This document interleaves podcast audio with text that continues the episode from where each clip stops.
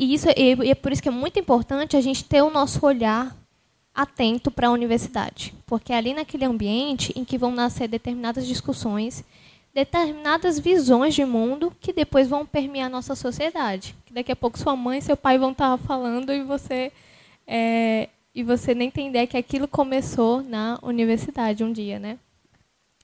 E para nós que somos universitários é mais importante ainda para que a gente esteja atento, né? E como isso pode de certa maneira minar a nossa fé ou mesmo nos fazer aceitar ideias que são é, contrárias ao que nós acreditamos, ao que nós confessamos aqui no domingo, nos cânticos e na pregação, né?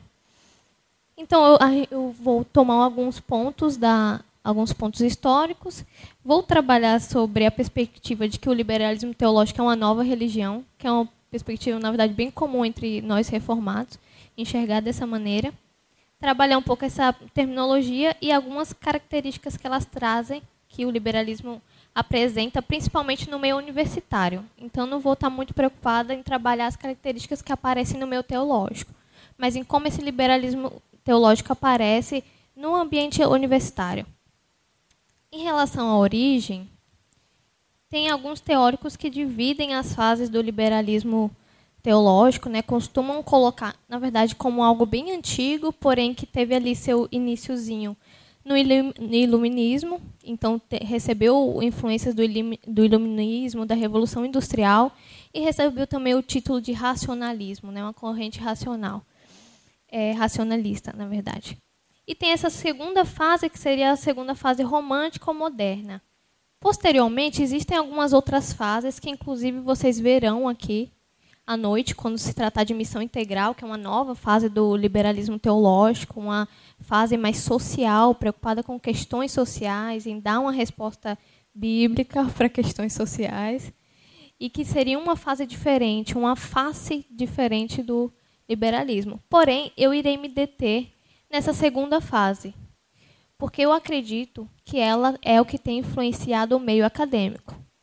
Além, claro, da missão integral, porém, a face que a gente vê é essa fase romântica. Isso porque tem um autor que eu estudo, que inclusive eu estou estudando ele para a minha monografia, que é o Isaiah Berlin. É um filósofo e ele escreveu alguns bons livros sobre o período romântico. E, tem, e nesse livro, que se chama As Raízes do Romantismo, ele diz o seguinte: a importância do romantismo é ter sido o maior movimento recente que transformou a vida e o pensamento do mundo ocidental.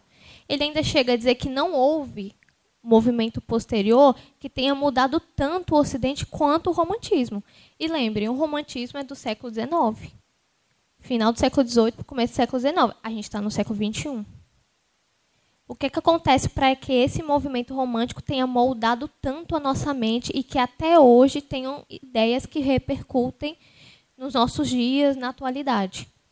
Então, eu estou partindo da tese de que é, me apoiando no Isaiah Berlin, de que o romantismo foi um movimento que alterou o Ocidente como um todo. E aí pode passar aí para o próximo slide.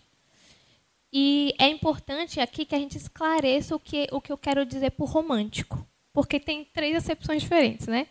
Tem a acepção do gênero romântico do cinema, que foi o que eu coloquei aí mais à, à minha esquerda, à direita de vocês, que é aquele gênero romântico do cinema que a gente tem a ideia de, quando eu falo em romântico, vocês pensam, ah, é um casal que tem uma história bonita, aí vai ter um dramazinho, um problema no meio, depois eles terminam juntos. E final feliz.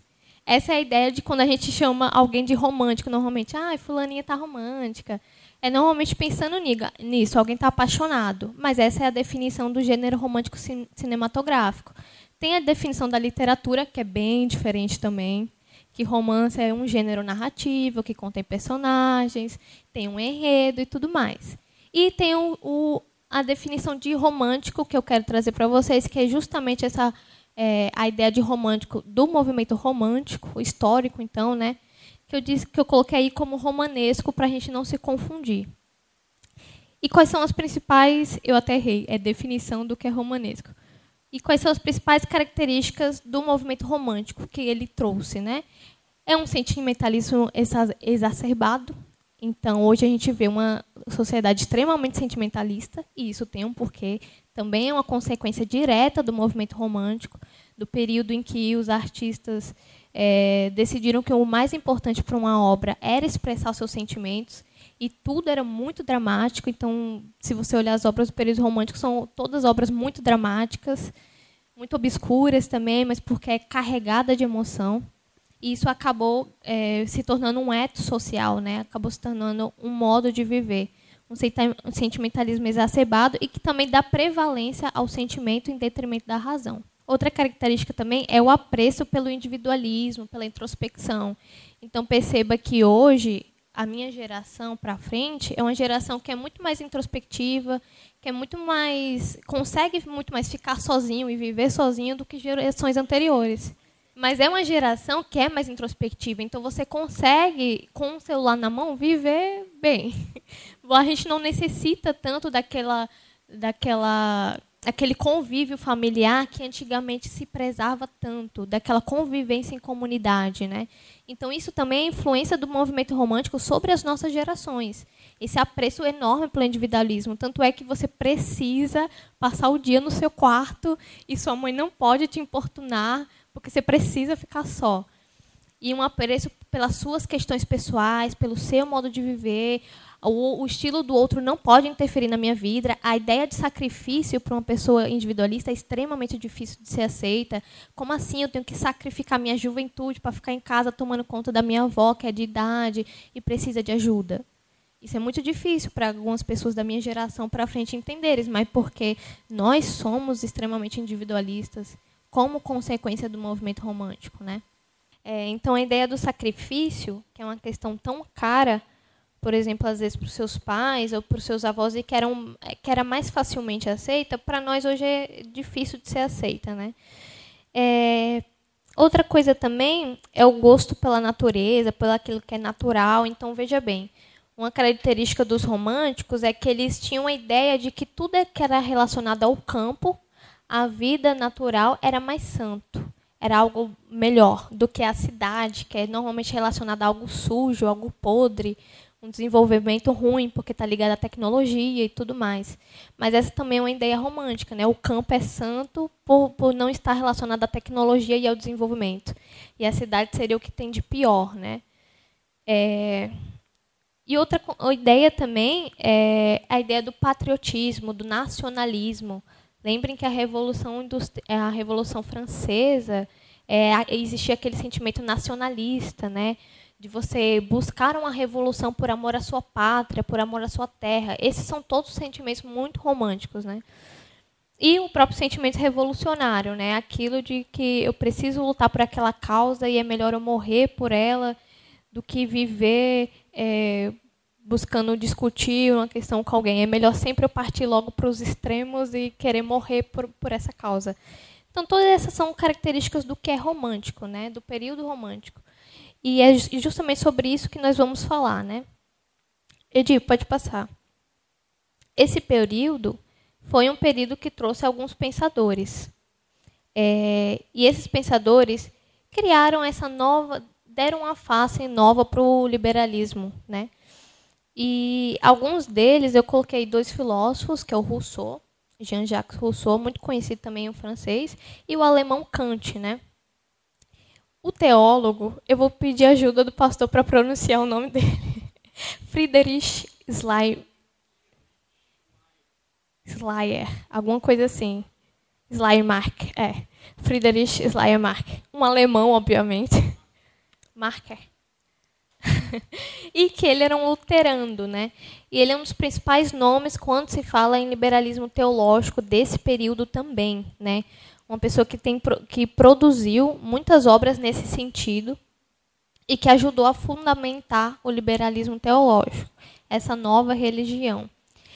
Aí eu destaquei um fato que eu acho muito importante, que é o seguinte: nós vamos trabalhar agora, eu vou me focar principalmente na, no, na, pessoa, na pessoa de Kant. Por quê? Porque Kant tem algumas concepções que ajudaram também a fundamentar o liberalismo e que hoje ainda são muito presentes, principalmente na universidade.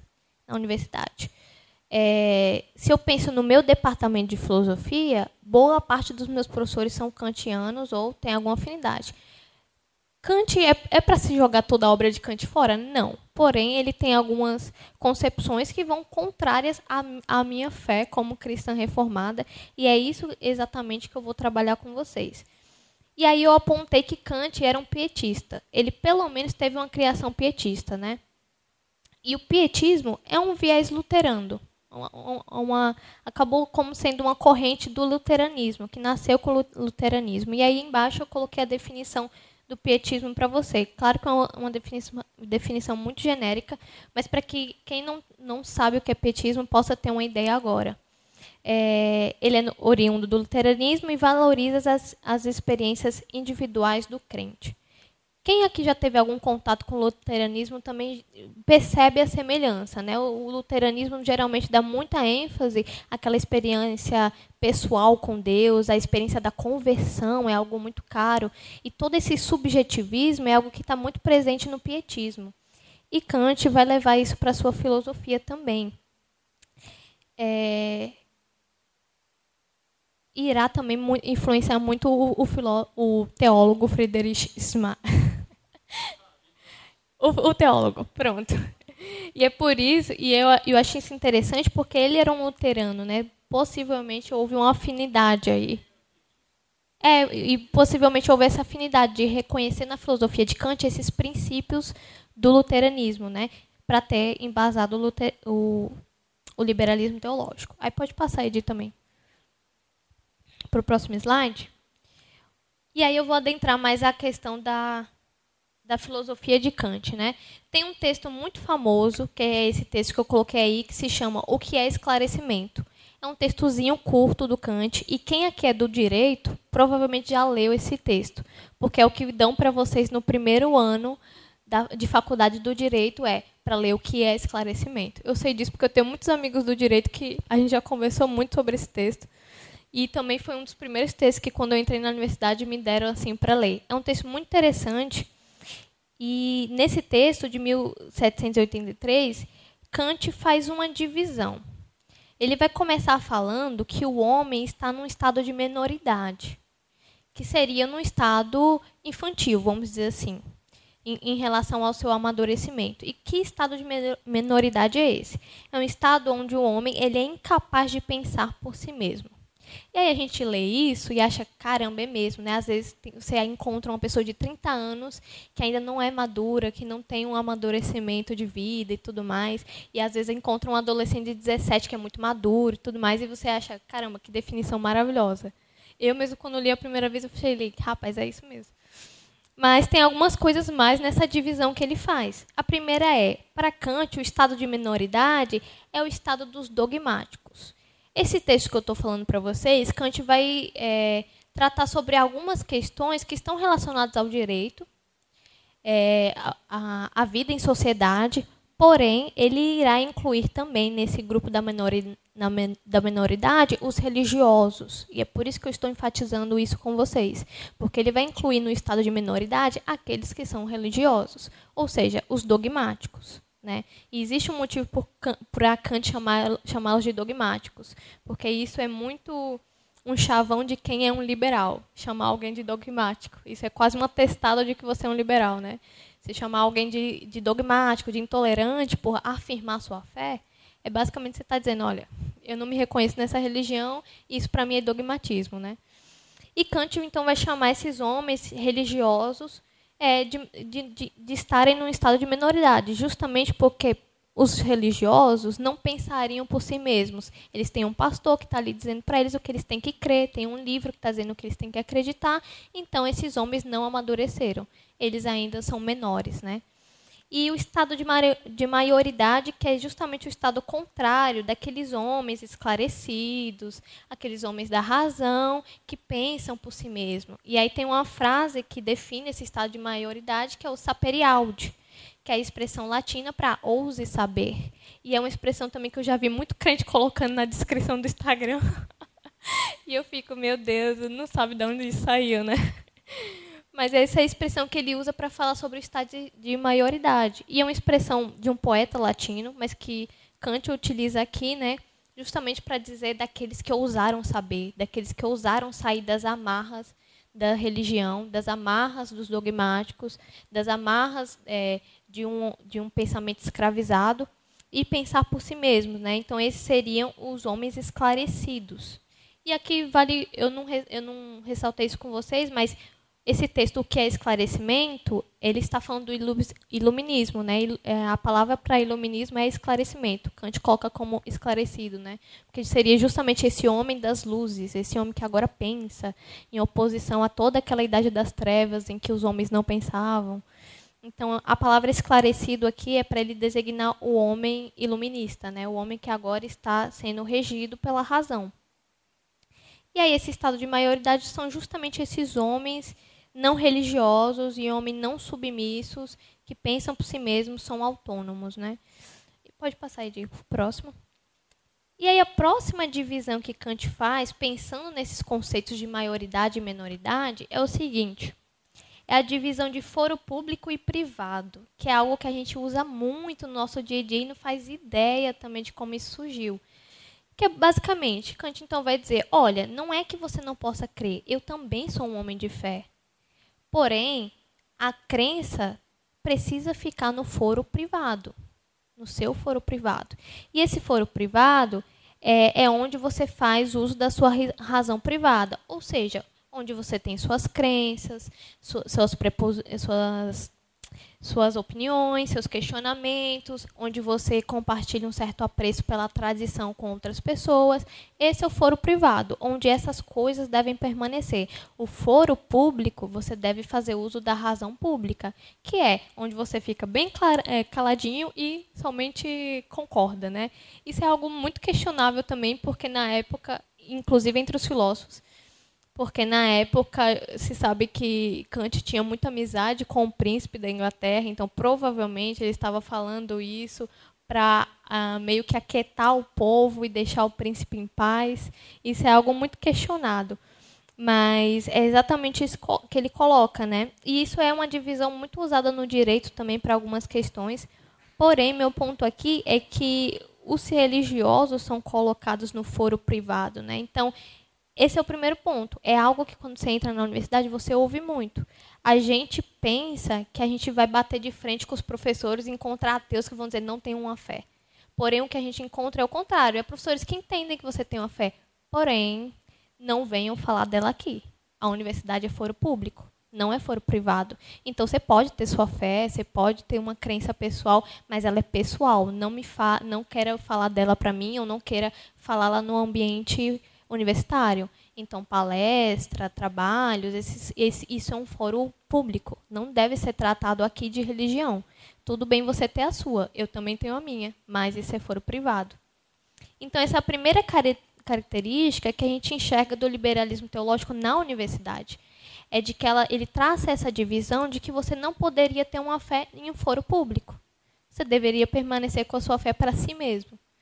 Então é algo muito diferente daquele, é, daquele cenário ateu que a gente imagina às vezes da universidade. Por isso que às vezes a gente entra e se pergunta, ah, não é tudo aquilo que me falaram na igreja. Não tem nenhum ateu batendo de frente comigo. Pelo contrário, ele também tem uma fé, aquele cara, meu professor.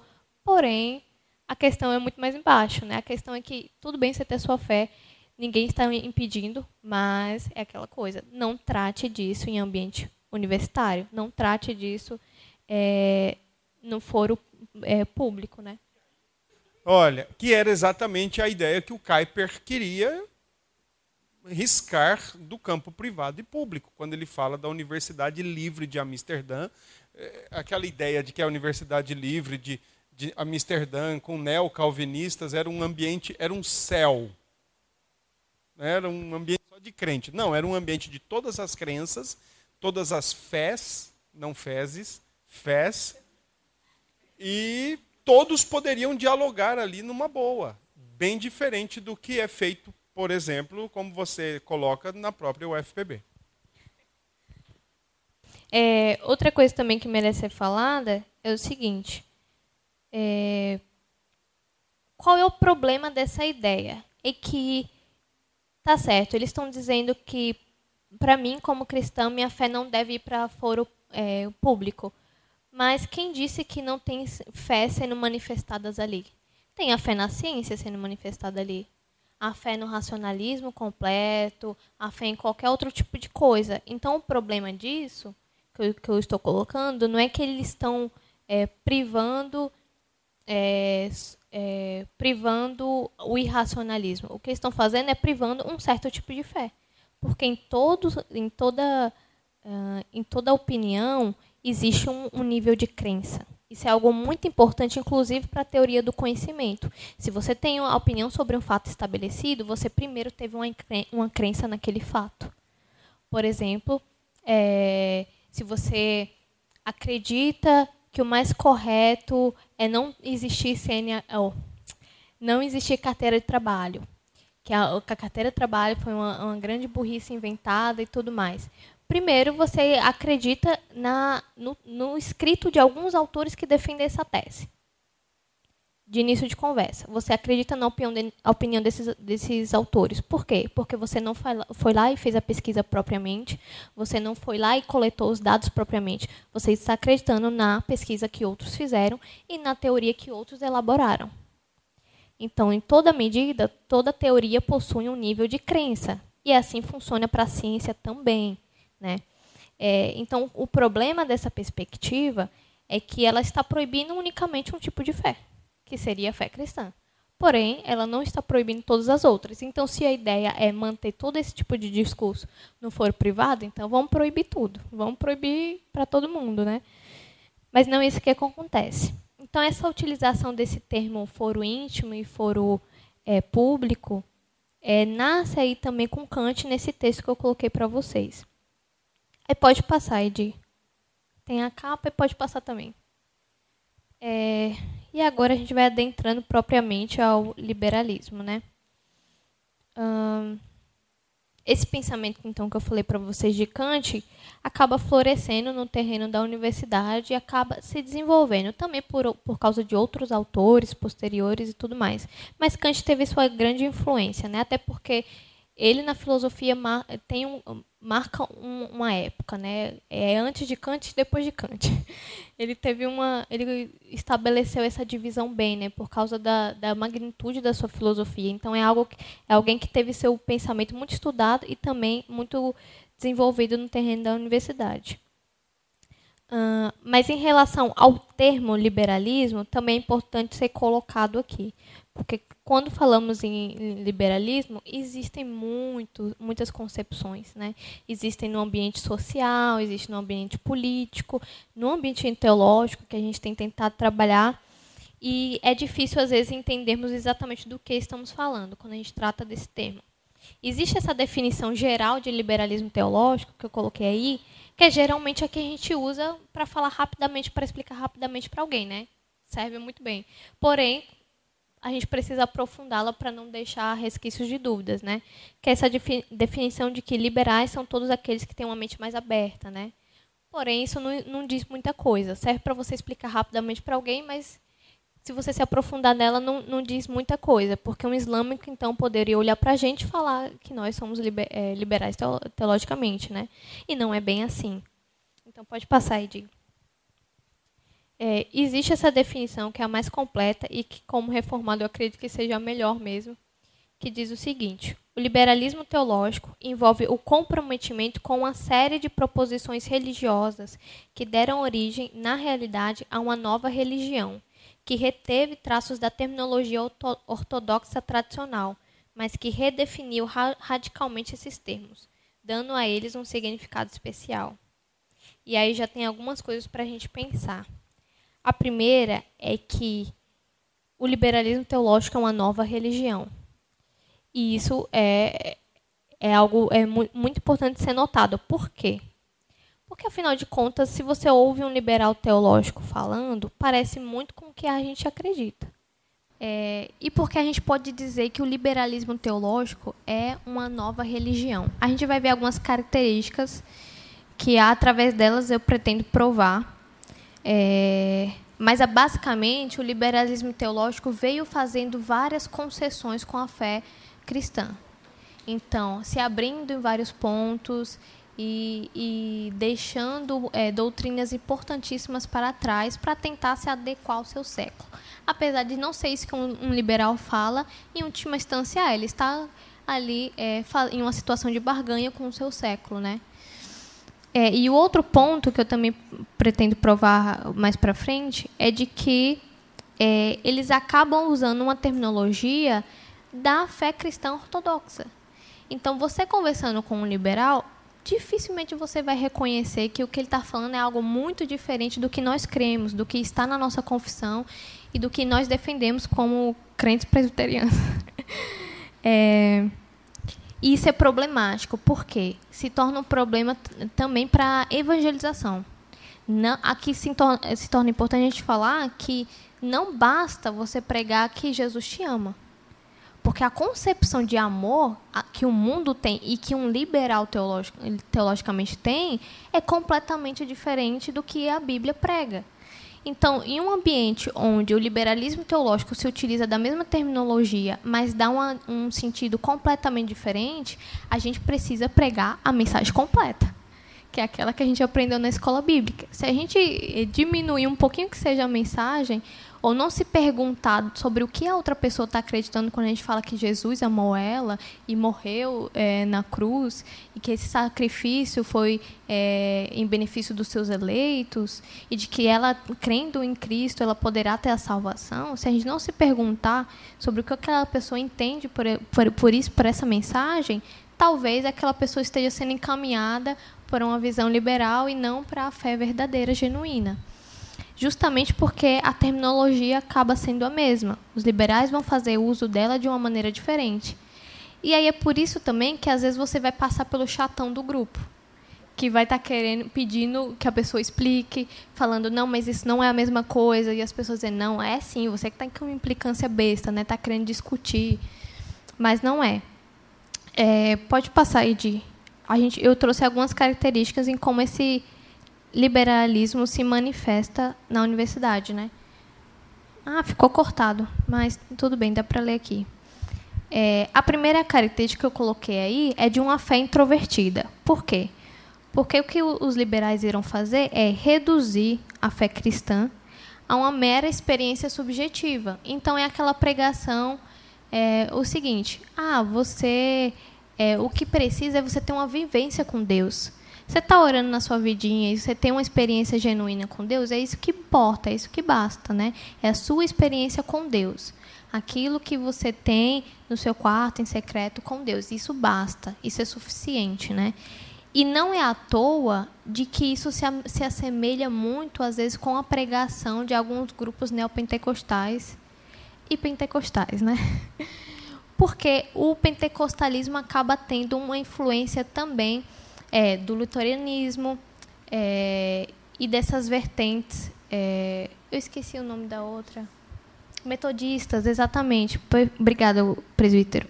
Dos metodistas. Então, com essa influência, os pentecostalistas acabam também adquirindo esse discurso de que, do que é importante é sua fé com Deus e da sua experiência com Ele, né? É, isso acaba tornando sua fé virada para dentro, né? Virada para você mesmo e, e, e Deus. É, e aí eles dizem, né, a fé é uma experiência individual, né? A fé é a minha experiência de vida, não é doutrina. Não é aquilo que os teólogos estão fazendo. É, e aí começam a divorciar. Ah, e aí, ele, e aí, né, tem algo que também é muito comum entre os liberais e que você provavelmente vai ouvir muito na universidade também, que é o seguinte: cada um tem a sua, né? Fé é aquela coisa que cada um tem a sua e todas são válidas.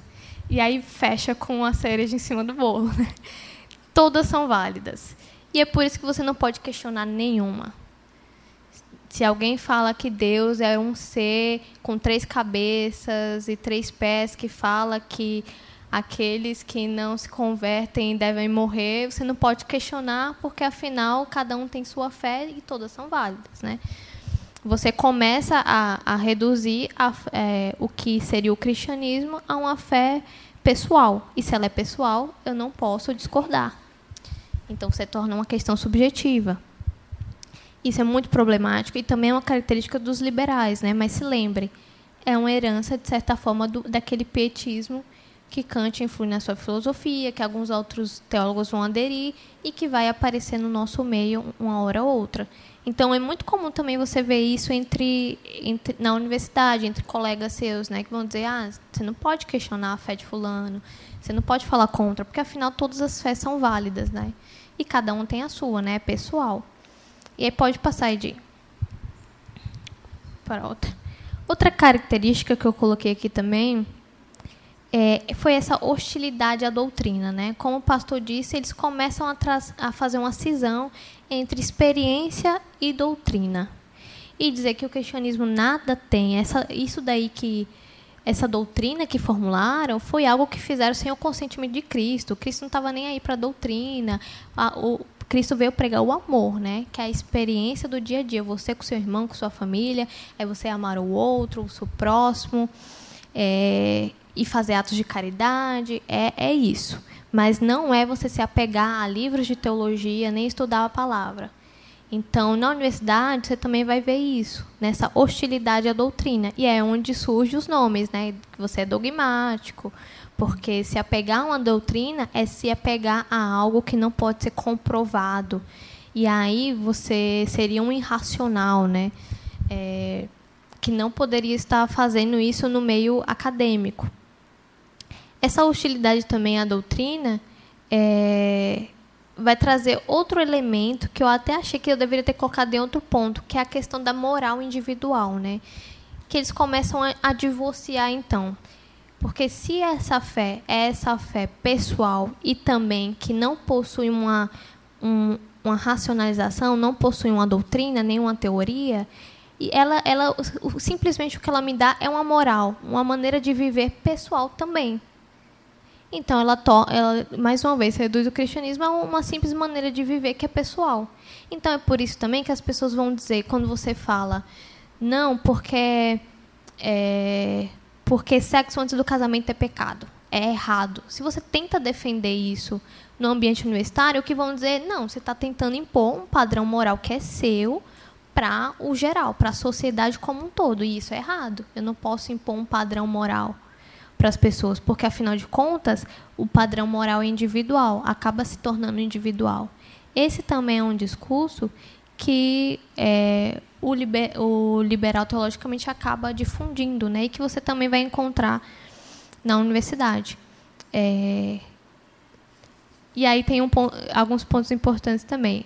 O primeiro que eu coloquei é que reuniões em torno de uma mensagem não fazem sentido, né? Justamente o que nós estamos fazendo, ou o que nós fazemos nos domingos, né?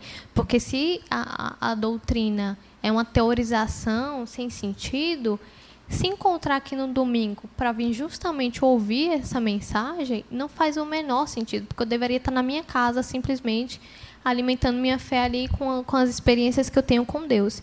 E não estar me reunindo, então, no templo para aprender algo que é pura é, balela, né? Você acaba atingindo também a, a própria conceituação do que é ser igreja, do que é viver em comunidade, do que é você crescer é, no conhecimento da graça, né?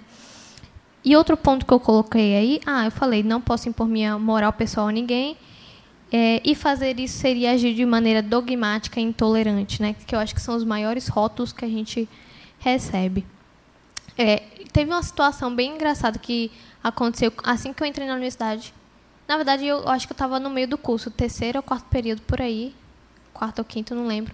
Mas foi no iníciozinho, onde eu tive aula com um professor que é um dos maiores nomes assim da retórica, um professor muito bom, e que só na aula eu descobri que ele era ateu quando ele me perguntou se eu era se tinha alguém que era cristão ou não. E aí eu falei, né? E nessa época eu estava evangelizando um amigo que era ateu, então ele estava do meu lado. E aí ele me perguntou, eu disse sou tal, e ele tinha estudado para ser padre, então ele tinha algum conhecimento de teologia católica, né? E aí ele começou a falar, falar, falar, e eu não, eu não lembro como a gente chegou nesse assunto. Só sei que ele falando, falando contra a minha fé, e meu amigo que era ateu, que eu estava evangelizando do lado, falando assim, toma, bem feito, é isso. E aí teve um momento que o professor me comparou a, a um islâmico, em relação a ser intolerante, assim como um islâmico. Aí eu parei e fiquei, não, essa eu não esperava que eu ia ser comparada. Aí meu amigo que era ateu também não acreditou. Esse foi o ponto cabal para ele também, né? Aí ele falou, professor, mas o senhor está comparando o cristianismo com o islamismo. Não, é, não chega a ser um exagero já, né?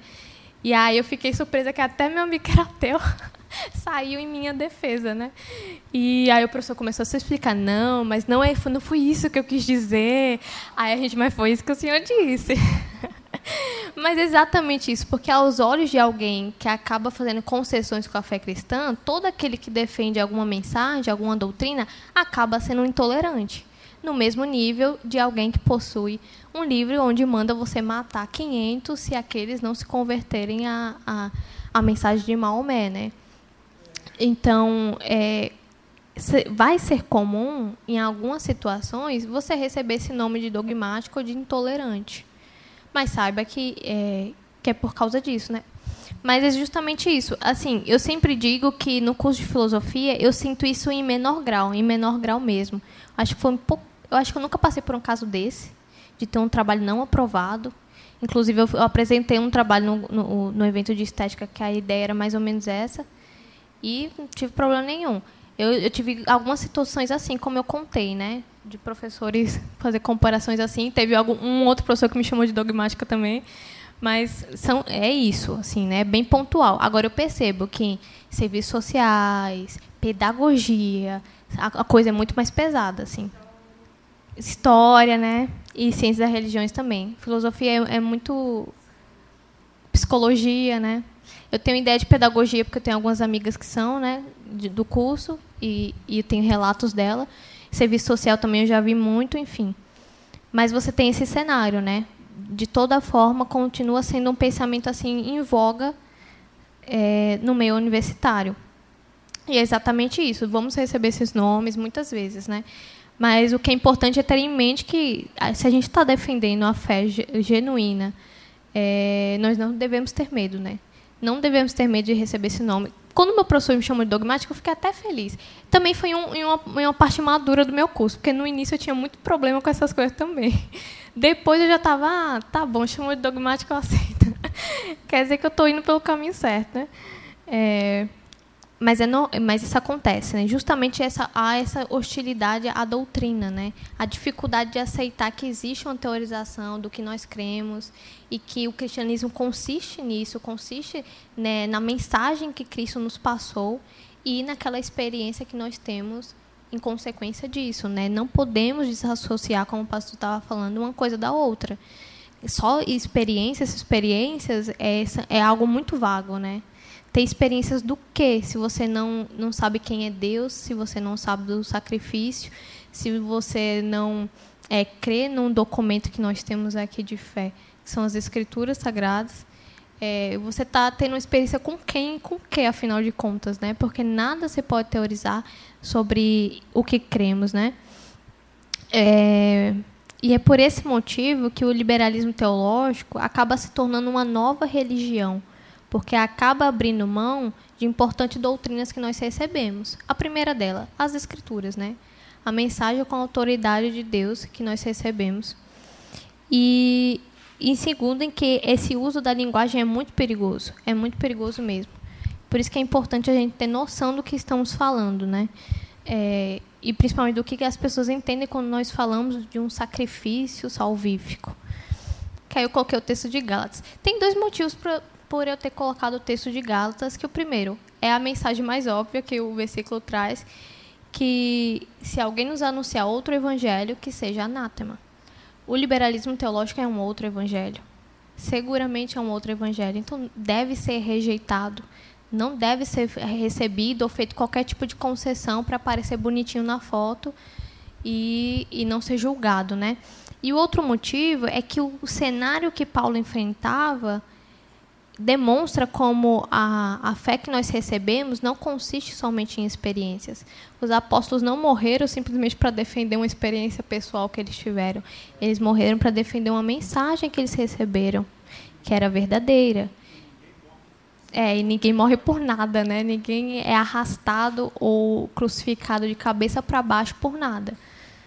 É, e esse é por, o outro motivo pelo qual eu coloquei, porque a ira de Paulo demonstrada no capítulo 1 de Gálatas é a ira de quem foi lá, pregou uma mensagem e daqui, daqui a, a pouco veio um grupo e prega, e prega uma mensagem que continha uma diferença pequena.